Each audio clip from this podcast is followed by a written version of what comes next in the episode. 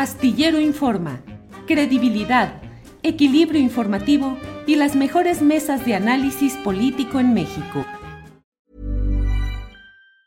Planning for your next trip? Elevate your travel style with Quince. Quince has all the jet-setting essentials you'll want for your next getaway, like European linen, premium luggage options, buttery soft Italian leather bags, and so much more. And it's all priced at 50 to 80% less than similar brands. Plus, Quince only works with factories that use safe and ethical manufacturing practices. Pack your bags with high-quality essentials you'll be wearing for vacations to come with Quince. Go to quince.com slash trip for free shipping and 365-day returns. Hey, it's Ryan Reynolds, and I'm here with Keith, co-star of my upcoming film, If, only in theaters May 17th. Do you want to tell people the big news?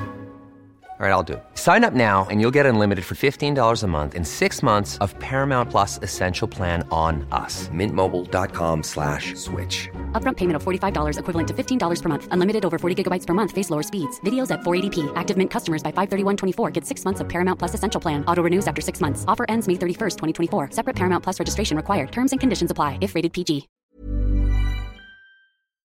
Astillero Informa, credibilidad, equilibrio informativo y las mejores mesas de análisis político en México. Que trabaja muchísimo. Temoris, buenas tardes, Temoris Greco. Hola, hola, hola, hola, Julio. Hola, ¿Cómo, hola. ¿Cómo estás? Pues fíjate que estoy sobre las nubes, como se puede ver. Yo creo que ya Ar Arnoldo va a pensar que le quiero robar el cielo a Guanajuato. Ajá. Pero, pero, pero como, como Andrés Manuel dice que Claudia está de primera, que Marcelo y Ricardo son amiguitos, y que la oposición, por muy, muy, muy chafa que esté, está repleta de, de, personajes de los cuales echar mano para lo que se ofrezca, pues está todo así de perlas. Eso, eso me parece muy bien que haya ese buen ánimo. Arnoldo Cuellar, buenas tardes. Hola Julio, hola Temoris. Pues vamos a este paseo por las nubes, ¿no? Ni sí, modo. Sí, paseo por las nubes. Eh, hoy no va a estar con nosotros Arturo Rodríguez. La verdad es que Arturo anda en 20 cosas al mismo tiempo. Afortunadamente está chavo y puede entrarle a eso y más. Pero bueno, Arnoldo, ¿cómo ves este paseo por las nubes del cual habla Temoris? Eh, eh, Claudia Sheinbaum de primera y amigos Monreal y Marcelo. Como amigos, dice el presidente, como amigos son muchos en, todo lo que es la 4T. ¿Cómo ves esa, pues, ese ambiente tan, tan, tan etéreo y tan sabroso?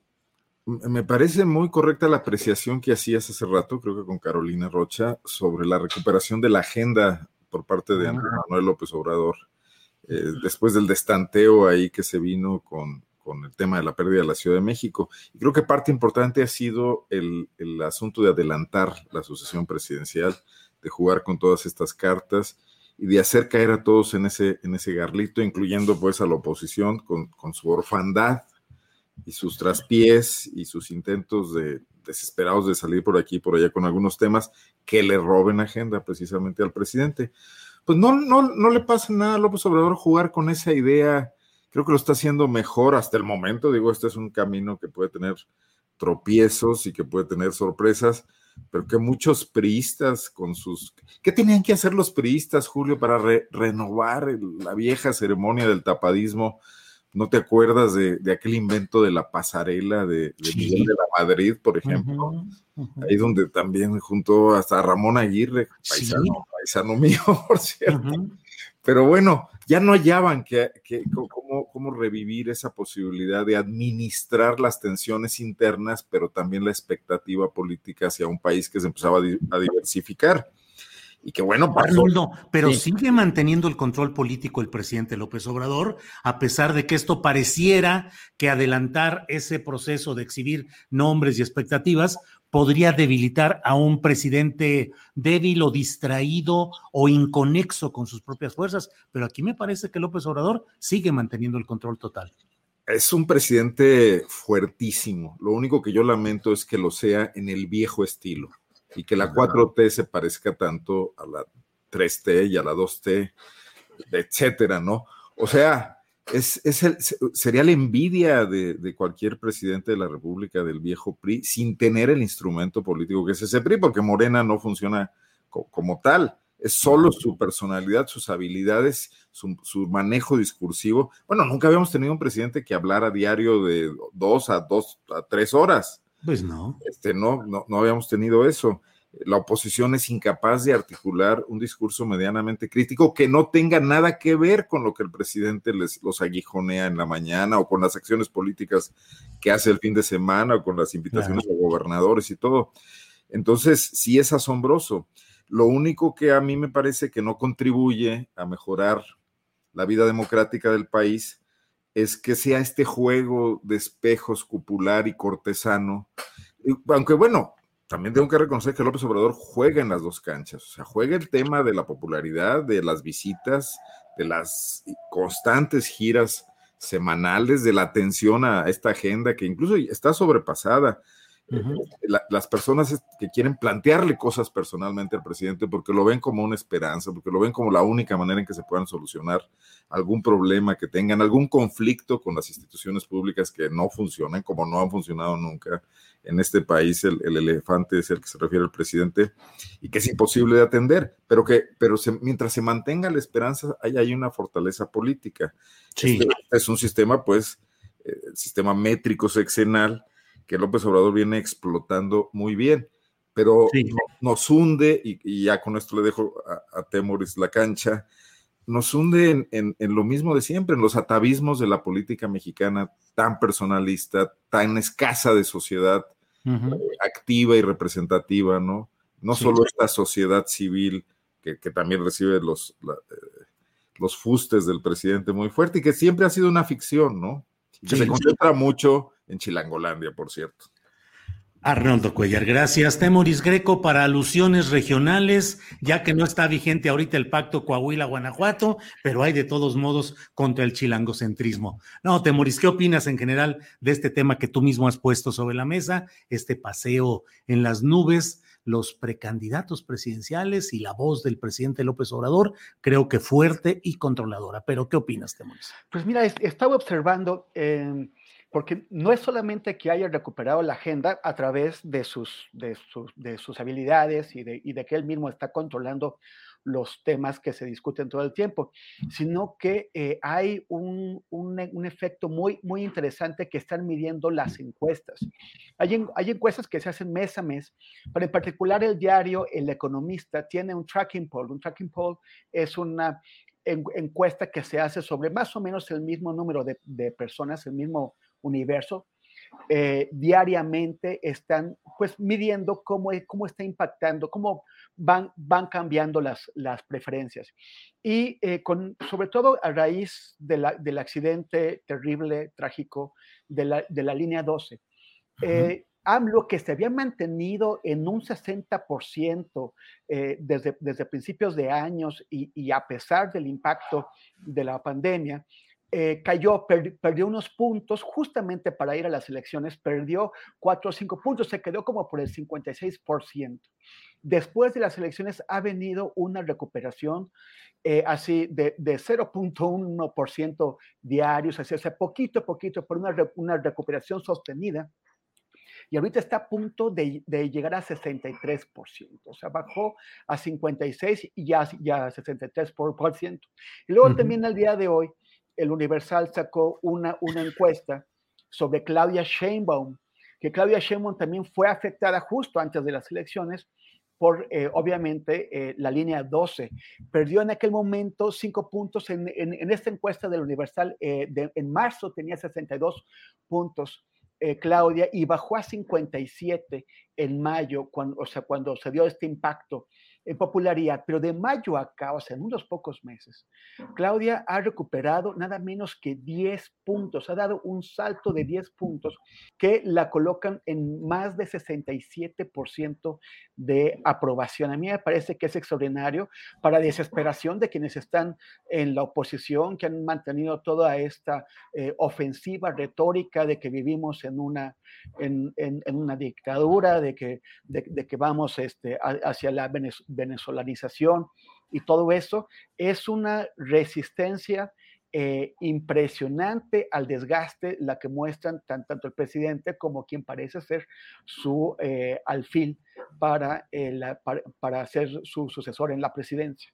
Me, parece extraordinario y, y, además con, el, con los golpes estos que vamos a comentar más adelante, no me quiero adelantar, pero con estos golpes que les está dando, con este saqueo de sus dirigentes a, la oposición, pues va a estar todavía más complicado. Bien, Temuris, gracias.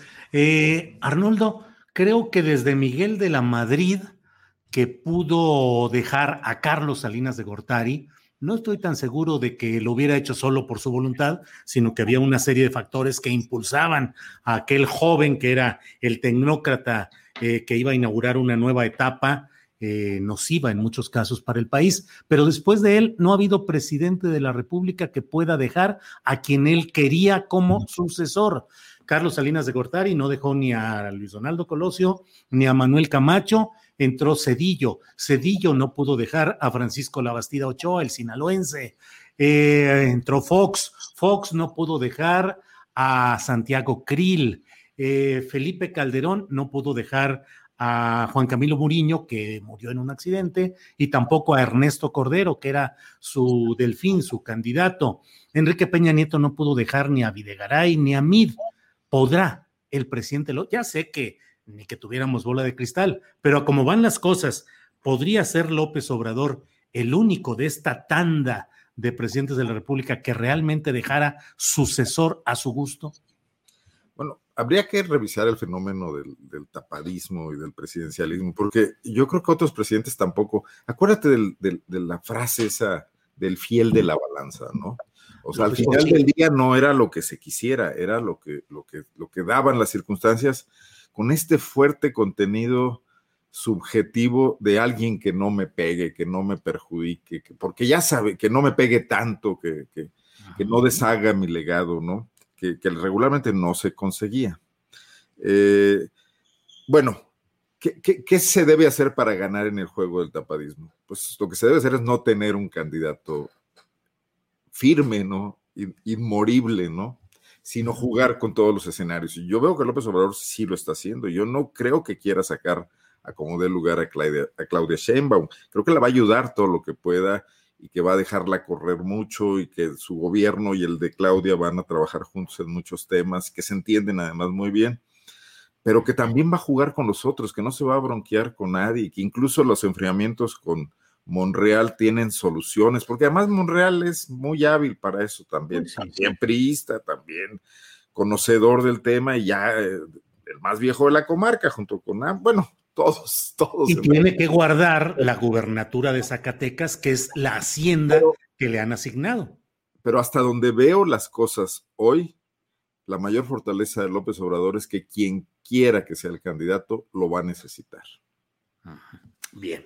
va a conservar esa popularidad que va a hacer que en la campaña tengan, que no va a ser el lastre que fueron otros políticos, el lastre que fue Peña para mí, o el lastre que era Fox para Calderón y que tuvo que salir por, por otro lado para, para resolver sus asuntos, incluyendo los gobernadores o el Bester Gordillo, ¿no? Siempre puede ser la fortaleza. Temoris, eh, ¿te parece si le entramos un poquito a la ficción política y te planteo ¿Cómo te imaginas? ¿Qué crees que puede suceder si en 2024 pierde el obradorismo y regresa una coalición política encabezada por PAN y por PRI? ¿Qué piensas? ¿Qué puede suceder de grave para el país? ¿O de positivo? Mira, yo, yo creo que este asunto, no solamente de, de, los dos gobernadores que se está llevando y que están dispuestos a dejarse llevar, sino del anuncio de que va a seguir escarbando en, en, la, canasta de los huevos de la oposición y llevándose algunos, debe estar provocando pánico allá. O sea, en esos partidos está, está, está provocando pánico y dudas. O sea, realmente es va a, generar una erosión muy grande adentro. Yo no veo a, los rivales de la 4T, a los rivales del, con posibilidades adentro, digo, afuera de la 4T. O sea, no, no, o sea, eh, les está arrojando unas bombas tremendas. Unas Molotov marca Andrés Manuel, o sea, está gacho. Entonces, yo, yo más bien veo eh, la, el juego interno de, este partido, que como decía eh, Arnoldo, o sea, el, eh, Morena no es el PRI, o sea, el PRI era una maquinaria muy vieja, pero muy bien aceitada, muy bien organizada, con muchas, con, jerarquías claras. Con mucha disciplina interna. Con disciplina interna, porque... Con control territorial. Que era así es. O sea, hay, hay muchas diferencias, no, no es el mismo aparato y no hay los mismos mecanismos para mantener la unidad. un, Andrés Manuel que dice que, que, se va a ir después de que termine su periodo, que se va a ir a su rancho, que, que, ya no va a opinar, que se va a dedicar a, a, meditar, a reflexionar. Eh, eh, yo, yo, no sé si lo vaya a cumplir, me, me, me, inquieta que lo diga, pero, pero, pero bueno, pero sí, pero sí está mandando el mensaje de que, de que deja ese barco que él creó, que, de, que, de que lo deja a disposición de quien logre colocarse en el timón. Entonces, eh, va a haber una disputa interna entre los diversos grupos y corrientes que están adentro, que, porque, porque, además pensamos que hay como tres grandes grupos, ¿no? El, el marcelismo, el, el, el, monrealismo y el claudismo. Yo más bien creo que hay, es bastante más eh, atomizado y que también a nivel eh, regional, a nivel estatal, hay muchas más corrientes que no necesariamente se inscriben en las nacionales. Entonces, el, el gran riesgo de Morena es la implosión es, la, es el, el, la, el enfrentamiento interno. Esta foto de Marcelo y Ricardo juntos, que, que, además está más fabricada que nada, o sea, eh, este, eh, observaba a Salvador eh, Camarena, que uh -huh. obviamente es un desayuno que no se iba a tocar, o sea, que no se había tocado ni, ni, se iba a tocar en un estudio en el que nadie estudia. O sea, uh -huh. es una, es, yo creo que una puesta en escena que, que sí revela lo artificioso de estas alianzas, lo artificioso y lo eh, posiblemente eh, eh, efímeras que pueden llegar a ser, porque a la hora de la hora cada quien va a jugar para, para su santo. Y eso lo saben ellos y lo sabe todo el mundo, por, por más que estén ahí muy de cuatitos. Uh -huh. Entonces, ¿qué es lo que va a pasar? No lo sé. Marcelo tiene al Partido Verde, ahí para, para, para lo que se ofrezca. Monreal puede eh, intentar recuperar a lo que quede del PRI después de que, de que, de que Andrés Manuel los, los, los le saquee a sus dirigentes. Eh, ¿Qué va a pasar? Yo más bien creo que la ficción tendría que estar en pensar si, si, si Morena y la 4T como movimiento lograrán mantenerse unidas a pesar de que su dirigente eh, efectivamente se le tire. Temoris, gracias. Eh, Arnoldo, ¿qué opinas pues sobre esta fotografía de Marcelo y de Monreal y de que son amigos, ha dicho el presidente López Obrador? Evidentemente era, digo, a mí me parece pues que es una fotografía casi obligada porque el presidente López Obrador envió como su representante a la toma de posesión del gobernador David Monreal a Zacatecas, envió a Marcelo Ebrard y obviamente ahí iba a estar pues el hermano del debutante, el hermano padrino virtual jefe político de Zacatecas, que es eh, Ricardo Monreal. Pero en fin, ¿cómo ves estas amistades y estas fotografías, Arnoldo? Son un par de políticos profesionales, ¿no? Y, es demasiado lo que está en juego y, y van a van a llevar hasta el límite cualquier posibilidad de confrontación, hasta, hasta, o sea, van a posponerla, a eso me refiero, van a cruzar ese río cuando sea necesario. Pero además, Many of us have those stubborn pounds that seem impossible to lose, no matter how good we eat or how hard we work out. My solution is PlushCare.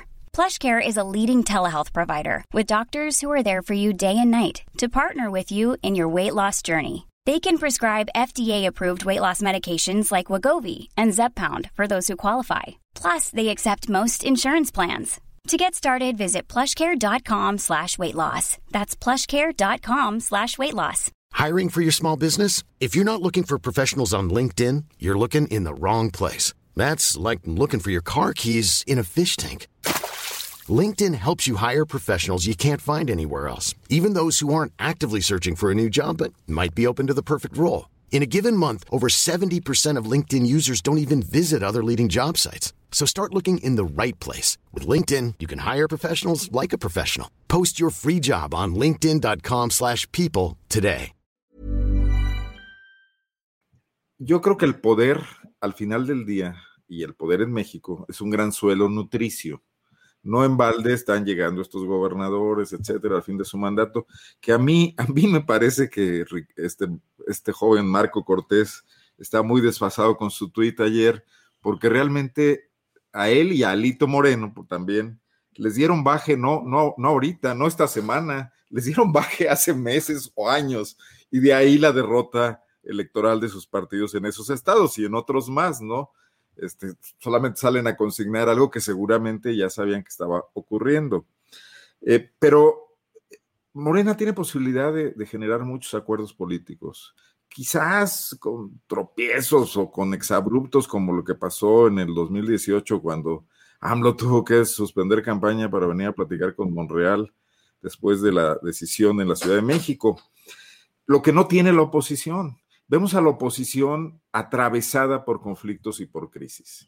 ¿Cuáles son las notas de la oposición? Bueno, Vox, el regaño a los diputados del PAN, Alito queriendo expulsar a Quirino, el pleito que trae en, Jalisco, eh, Julio, la Universidad de Guadalajara, el grupo de Universidad de Guadalajara con el gobernador, eh, atravesados todos por conflictos. Y falta que les den el corralazo todavía, ¿no? Y, a ver qué se viene con eso, porque ahí está Gustavo Madero en Guanajuato están expulsando a, un, a, un, político muy cercano a Corral, que es Carlos Arce Macías, que, fue funcionario en el gobierno de Vicente Fox porque es muy crítico con el PAN. Entonces vemos en el país a lo largo y a lo ancho a una oposición que no, no trae un discurso, pese a la elección de, y el esfuerzo que hicieron para unirse con el, aceite de los empresarios, pese a que festinaron tanto los triunfos en, la mitad de la Ciudad de México, no hay ahí eh, nada esperanzador. Y, en cambio, eh, el, ferrocarril este que López Obrador trae subiendo gente a todo el mundo porque tiene manera de acomodarlos, es lo que está saliendo adelante. Entonces yo creo que la sucesión presidencial también va a ser gobernada con esa lógica y que, y que el profesionalismo de estos políticos va a hacer que no vayan a una gran batalla final, ¿no? Si se entendieron Stalin y Churchill, Monreal y, y, y, Ebrard pues a entenderse finalmente. Este, Y además van a necesitar de López Obrador. El que cometa la estupidez de irse con el verde va, va a ser un ridículo fenomenal. Yo creo que eso no va a pasar. Gracias, Arnoldo. Oye, ahorita que hablas de cómo se están subiendo al tren esos políticos opositores, pensé que no es el tren Maya, sino el tren Grilla el tren grilla al cual está montando el presidente López Obrador a toda esta gente. Aprovecho para invitar a quienes nos escuchan para que nos acompañen después de esta mesa de periodistas, porque vamos a tener una entrevista con Daliri Oropesa, reportera de pie de página, acerca del viaje de más eh, zapatistas mexicanos hacia Europa, concretamente hacia Austria, para incorporarse a la delegación amplia que está recorriendo Europa con este zapatismo en acción. Así es que hablaremos con Daliri Oropesa, luego hablaremos con José Luis Ansúrez, Rubén Canseco, Juana Estela Guerrero sobre el desalojo de profesores que estaban instalados en protesta afuera del Palacio de Gobierno de Coahuila, en Saltillo fueron desalojados, los escucharemos con sus demandas y cerraremos con la información que compartiremos eh, Adriana Buentello y un servidor, algunas notas y hechos interesantes y, relevantes que vamos a comentar. Así es que, bueno, en eso, en eso estamos. Temoris, em, entre otros de los temas está este asunto de Alito contra Quirino. Podría parecer un asunto menor de verdad, porque bueno, pues Alejandro Moreno no es el líder más eh, relevante o más destacado que ha tenido el Comité Nacional del PRI, pero sí muestra la desesperación de la cual ya nos has descrito algunos elementos de esa oposición que no encuentra camino. ¿Cómo ves lo de Alito advirtiendo que pueden ser expulsados o retirados de su militancia los que no pidan permiso al PRI para incorporarse a otros gobiernos. Bueno, bueno, primero me, encanta escuchar que vas a entrevistar a, a, Daliri Oropesa. es, una, es una gran periodista de, la, generación joven, muy talentosa, muy eh, comprometida, muy capacitada. Eh, eh, trabajadora como, como, como, pocas. Entonces, es, es, este, va a estar muy interesante quedarnos a ver a Daliri. Eh, sobre ese tema, es que, o sea, la, la reacción fue iracunda, ¿no? La reacción de Alito. Y, y, y, es, y es iracunda, o sea, yo creo que dejó ver demasiado en esa reacción. No fue la de, la, la de un político contemple que sabe recibir los, los trancazos sin pestañear y que, y que se guarda la respuesta para el mejor momento. fue, fue iracunda y, amenazante, pero es que le, descuadraron el escenario. O sea, él, él, tenía una serie de cálculos, el, el, el, PRI. O sea, bueno, en primer lugar, Galito tiene que sobrevivir adentro de su partido. Tiene que poner en orden a sus, a sus propios eh, compañeros de partido y eso ya, ya es muy complicado. Pero él tenía, yo, creo, un, un, escenario en donde él estaba jugando con dos alternativas. Una es eh, irle, irle haciendo el juego a, a, la 4T y, votar algunas cosas o alinearse con el PAN y con, la oposición siempre en un lugar de subordinado. O sea, el PRI como subordinado del PAN o el PRI como, subordinado de la, de la 4T. Y iba ahí jugando, ahí, eh, esperando el momento de una definición de, de, mayor eh, longitud, por, eh, de acuerdo con, la, con cómo vaya pintando el escenario para las próximas elecciones y, y para intentar pues proteger lo que, lo que pueda del, del PRI. Contra, con eso contaba además con que efectivamente la Fiscalía General de la, de la República anda detrás de varios prominentes personajes priistas, pero hasta ahora los ha protegido a todos. O sea, se ha ido sobre los panistas y no está yéndose Alejandro Manero sobre los priistas. Entonces era una variable que él podía tener esperanzas de manejar, con lo que no contaba es que, él, es que Andrés Manuel se fuera a meter adentro de su canasta de los huevos y que se los fuera a empezar a sacar. Y eso lo puso nerviosísimo porque el PRI no tiene la capacidad para ofrecerles eh, rutas de, salida a, todas las ambiciones que hay adentro de él. Ya, ya no puede acomodarlos cada vez, o sea, es muy probable, o sea, ahorita ya es un partido que aunque gobierna en cuatro estados, no tiene los congresos de, de tres de esos estados. O sea, en, en, Oaxaca e Hidalgo, que van a elecciones el próximo año, ya no tiene el Congreso y muy probablemente va a perder la, la, gubernatura. En, en, el Estado de México depende del PAN y del PRD para tener el Congreso. Solamente le queda Coahuila y, es, es, un, ya, ya es lo que le queda al PRI. Entonces, ¿cómo vas a acomodar tú a, a, Quirino o a otros posibles gobernadores que ya la señal que envió Andrés Manuel no es solamente que se puede llevar a Quirino, sino que puede pescar a otros, muchos priistas con ambiciones que han visto, que se han visto en un callejón sin salida, sin posibilidades, ahora van a estar eh, estudiando a ver si pueden encontrar un huequito en la 4T. Entonces, esa es la fórmula para hacer pedazos al PRI. Por eso se puso tan nervioso. Alito, ¿cómo paras eso? O sea, a ser, su única amenaza es, te vamos a expulsar del PRI, pero ¿qué crees? Ya no van a querer estar en el PRI si encuentran un lugar que, que donde acomodarse en la 4T.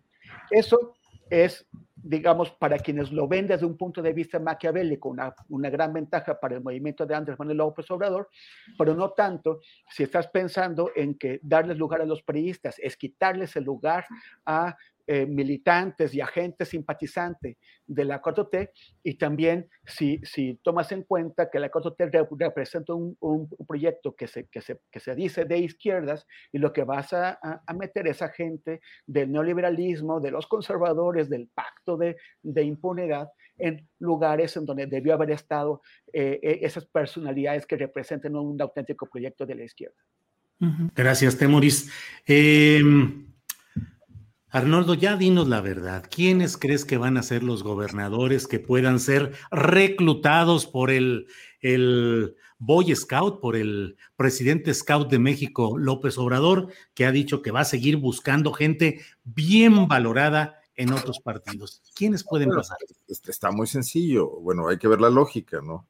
Eh, bueno, Quirino es eh, el gobernador mejor calificado, uno de los mejores calificados, pero además jugó muy bien con AMLO, incluso el tema del culiacanazo, las visitas a Sinaloa, eh, el manejo incluso del, grave tema del narcotráfico y que, incide directo en la relación con Estados Unidos. Él ya estaba en esa órbita, no, no, realmente no está pasando nada nuevo. Nayarit, Antonio Echeverría nunca estuvo en el GOAN, ni siquiera se sumó a los gobernadores panistas. Eh, yo creo que de, hace tiempo traía claros entendimientos con el presidente López Obrador, que, bueno, pero además eh, en un estado desastroso, desastrado, como, como era Nayarit, por el, por el, el narcogobierno que padecieron, Julio. El de Roberto Sandoval. Que seguran saqueó el erario y que dejó muchas lesiones de todos tipos, ¿no? De, a los derechos humanos, fosas, bueno, un fiscal que, que se dedicaba a robar abiertamente propiedades inmobiliarias, me imagino que no, que no pequeñas, ¿no? Que, que eran de, de, gentes pudientes o gentes de influencia en, en el Estado, que con peso su opinión. Entonces yo creo que no tenía de otra y tampoco el PAN tenía manera de ir a fortalecer el trabajo de un gobernador con esos requerimientos, con esas necesidades. ¿Y, y con quién ha trabajado así? Bueno, y pese a los desencuentros con Corral, creo que ahí también hay, hay ondita, como dicen los chavos, ¿no? Y que además Corral nunca se ha sentido a gusto en el PAN y menos en este PAN, y que siempre se le manejó como el panista más de izquierda, y que bueno, es eso que se vaya a Movimiento Ciudadano. De todas maneras, ya está fuera del PAN totalmente.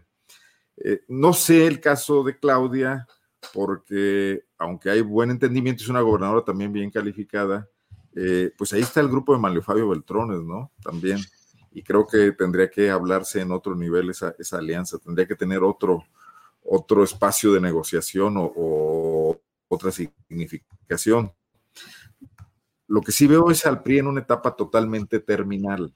O sea, nunca entendieron lo que les pasó cuando perdieron el poder la vez pasada. Esto ya les había ocurrido, Julio. El Bester Gordillo, eh, siendo secretario general del PAN, jugaba, del PRI, perdón, jugaba con el PAN, ¿no? Eh, y, y, bueno, yo no veo que Alito sea un político más hábil, por ejemplo, que Roberto Madrazo y tampoco pues no. tiene los recursos que tenía eh, Peña Nieto con la tesorería del Estado de México para aglutinar un movimiento. ¿Qué va a hacer? Nomás con estos pequeños, al rato no va a tener recursos ni para pagar el predial de los edificios de Insurgentes Norte. Y falta lo que viene, pues, viene que Carolina Villano busque ser candidata al gobierno de Hidalgo. Ajá. Probablemente vaya, si es que lo consigue, porque, y si consigue ser candidata, su mayor adversario político va a ser Omar Fayad. O sea, Omar Fayad va a entregarle el Estado directamente al candidato eh, López Obradorista. Porque además ahí, y, y, peleará esa candidatura con Xochitl Galvez, ¿no? En la posibilidad de una alianza. O sea, cosa que nos va a dividir aún más. Entonces, no, desconozco el feudo coahuilense y aquí nos hace falta el buen Arturo uh -huh. para que nos revele ahí cómo está la, los intríngulis de la política, sobre todo lo más actual, ¿no? Para ver qué pueda pasar en Coahuila. Pero bueno, con esto que hace López Obrador, que es, es lo de esta semana, ya los descolocó totalmente, ya los puso a orbitar de nuevo sobre ese tema. Ya ni quien se acuerde de Ricardo Anaya. ¿Saben? ¿Se acuerdan ustedes de quién era Ricardo Anaya? Pues que sale los lunes con un programa cómico musical, creo, haciendo algún tipo de observaciones. Bueno. Es que a lo mejor en unos meses lo que está haciendo López Obrador es otra cosa. A ver, ya se fijaron en esta muy buena entrevista que hace el corresponsal de proceso, Jesús Esquivel, a un asesor de seguridad. Sí, a Juan González. Hablando, dándole la razón a López Obrador una serie de cosas, del agotamiento de la iniciativa Mérida, que también es tesis de, de Ebrar, el hecho de poder trabajar de otra manera la migración, de que las... O sea, estamos viendo cosas donde todo lo que aquí eh, escriben diariamente el, el 90% de los columnistas no, no, está teniendo nada que ver con la realidad macro de las relaciones del país, de México, de Estados Unidos, de América Latina, ¿no? Claro. Creo que estamos demasiado ciclados en, en un anti-López Obradorismo muy, muy ramplón. Y sí ameritaría una mayor capacidad de análisis todo lo que está ocurriendo. ¿no? Arnoldo, muchas gracias. Son las 2 de la tarde con 40 minutos y creo que llegamos al momento en el cual eh, podemos poner los postrecitos o bocadillos de análisis, comentario, lo que queramos en esta mesa de periodismo. Temoris, ¿qué agregarías a este en esta parte final del programa, por favor? Pues que todos extrañamos a Arturo, pero sobre todo a Arnoldo, porque o sea, ya se ve que, que dice el eje, el eje, el eje Guanajuato Saltillo, ¿dónde está? Siempre se me falta algo. Pero regresará, regresará. Esto sin, sin demérito de los presentes, Temuris. Sí. Este, oye, no, bueno, yo, yo quería comentar sobre el, el día de, de ayer se, se, se, supo que un, un juez sujetó a, pro, a, proceso penal a un periodista que se llama Daniel Blanc, que yo no tenía el gusto de conocerlo antes, que, mm. eh, que, que, parece que es porque ah, el año, el año pasado en la mañanera se agarró a manotazos con el grupo de, de youtubers estos de la gelatina del filtro de, de, la primera fila de la mañanera, ¿no? Y se agarró a manotazos, lo acusaron de amenazas y, y ahora un, eh, la, la, Fiscalía Especializada en Delitos contra la Libertad de Expresión, la FEATLE, eh, actuó muy velozmente y, y, ahora ya está, eh, eh este señor Blancas está eh, sujeto a proceso penal yo, yo no sé qué pasó ahí, no estuve, eh, eh, no, no, no, sé si hubo amenazas, no, quién tuvo la culpa, quién manoteó primero, eso ya parece, mm, no sé, o sea, un, algo como de la, de la escuela. El, el, tema es que lo que me llama la atención es la actitud de, de esta institución, de la, esta fiscalía, de la FEADLE. La FEADLE es uno de los ejemplos de incompetencia de la justicia mexicana o del sistema mexicano de justicia. Es uno de los grandes ejemplos de incompetencia. Tiene un, o sea, de, de los casos que toma de, de, de periodistas agredidos y, y, realmente hace lo posible por no tomar estos casos, tiene un, un, nivel de éxito de menos del 1%, o sea, más de 99 de cada 100 casos. No, no, no llega a ningún lado. Estamos trabajando en el colectivo Enojos de Perro contra la impunidad en, en, el caso de un periodista que fue asesinado hace cinco años y medio. El caso desde entonces lo tiene la FEATLE y ni siquiera han concluido la averiguación previa. Cinco mm. años y medio no le ha bastado a la fiscalía de Ricardo Sánchez para concluir la averiguación previa para por lo menos citar, a declarar al menos como testigos a quienes son sos, sospechosos de haber ordenado este asesinato. O sea, es indignante. Y así como ocurre en este caso, ocurre en muchísimos casos. Es la gran fiscalía de la negligencia, de la incompetencia y además incluso podemos sospechar que de complicidad. Hemos estado en, eh, llevamos dos meses intentando eh, conseguir una entrevista con el fiscal. No nos dicen que no, tampoco nos dicen cuánto. Y, y sin embargo, una, un asunto que es un manoteo, de pronto ya llega a un juez con, con la suficiente calidad, suponemos, de, de, la, de, la, presentación que hizo la, la, fiscalía para que este juez tenga elementos para sujetar a este periodista a un proceso penal. Entonces, ¿cuál, qué, cuál es, ¿qué es lo que motiva a la FEARLE?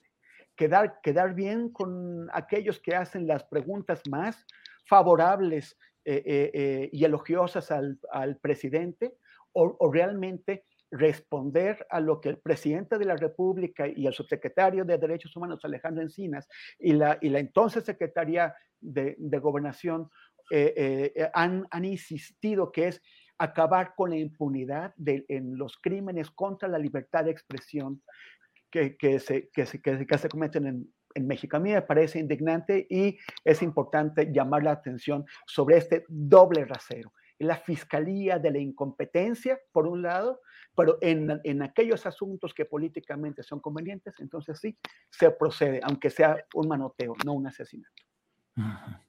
Pues muy importante y muy interesante lo que dices, Temoris.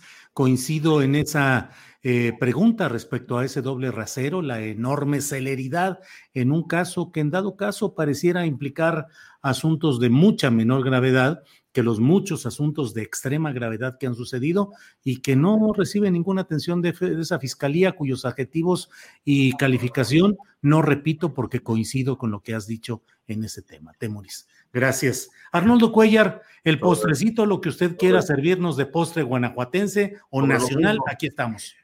No, sobre lo mismo, porque yo conocí a Daniel eh, Blancas el día que fue a mi primera mañanera. Uh -huh. Y él iba precisamente a hacer lo que tú hiciste después, Julio, a contestar. Sí, sí, él fue el primero. A, a contestar una, una, una descalificación de, de, la, de, de, la, sección esta de quiénes quieren las mentiras. Y lo hizo muy correctamente y con mucho, con mucha altura. A mí me pareció muy bien eh, sobre un reportaje que había hecho sobre posibles malos manejos en Sembrando Vida. Eh, entonces, no veo que un manoteo de cualquier tipo que haya sido y por cualquier causa que haya sido, sea un delito contra la libertad de expresión. Creo que ahí sí hay una grave equivocación de la FEALDE cuando ha despreciado otros casos donde evidentemente y, víctimas, periodistas, incluso asesinatos de periodistas que tratan rápidamente de desvincularlos de la actividad eh, propiamente comunicacional y ligarlo a otro tipo de cosas, a cuestiones pasionales, etcétera, que no tienen nada que ver, haciendo una, una, en una absoluta falta de perspectiva de, para qué fue creada esa dependencia. Yo estoy ahí con un caso, ojalá no me vaya mal, que es el del espionaje. Hasta ahora han fluido los procedimientos, ahí los tendré enterados sobre este tema. Eh, pues nada más, Julio, como siempre, agradecerte el espacio y, el buen momento aquí para la reflexión y la charla y al buen Temoris también. Pues muchas gracias a los dos, Temoris Greco, muchas gracias y buenas tardes. Muchas gracias y, solamente invitar a, quienes nos ven a, seguirme en mis redes, temoris.com, no, pues no, facebook.com diagonal, facebook.com diagonal temoris, Instagram también en temoris y todo temoris, Twitter temoris también, no está. No hay, no hay dos temoris. ¿eh? No hay, sí, sí, no, eso sí, no, eso sí que ni que. Muy bien, temoris, muchas, gracias. Muchas gracias, saludos Julio y, y, Arnoldo. Y a Arturo también. Sí, Arturo también. Arnoldo Cuellar, muchas gracias y buenas tardes. Muy buenas tardes, Julio. Gracias. Hasta luego. Hasta luego. Gracias. Para que te enteres del próximo noticiero, suscríbete y dale follow en Apple, Spotify, Amazon Music, Google o donde sea que escuches podcast. Te invitamos a visitar nuestra página julioastillero.com. Hey, it's Danny Pellegrino from Everything Iconic. ¿Ready to upgrade your style game without blowing your budget? Check out Quince. They've got all the good stuff shirts and polos, activewear, and fine leather goods, all at 50 to 80% less than other high end brands. And the best part? They're all about safe, ethical, and responsible manufacturing. Get that luxury vibe without the luxury price tag. Hit up quince.com slash upgrade for free shipping and 365 day returns on your next order. That's quince.com slash upgrade. When you make decisions for your company, you look for the no brainers. If you have a lot of mailing to do, stamps.com is the ultimate no brainer. Use the stamps.com mobile app to mail everything you need to keep your business running with up to 89% off USPS and UPS. Make the same no-brainer decision as over 1 million other businesses with stamps.com. Use code program for a special offer. That's stamps.com, code program. Para que te enteres del próximo noticiero, suscríbete y dale follow en Apple, Spotify, Amazon Music, Google o donde sea que escuches podcast. Te invitamos a visitar nuestra página julioastillero.com.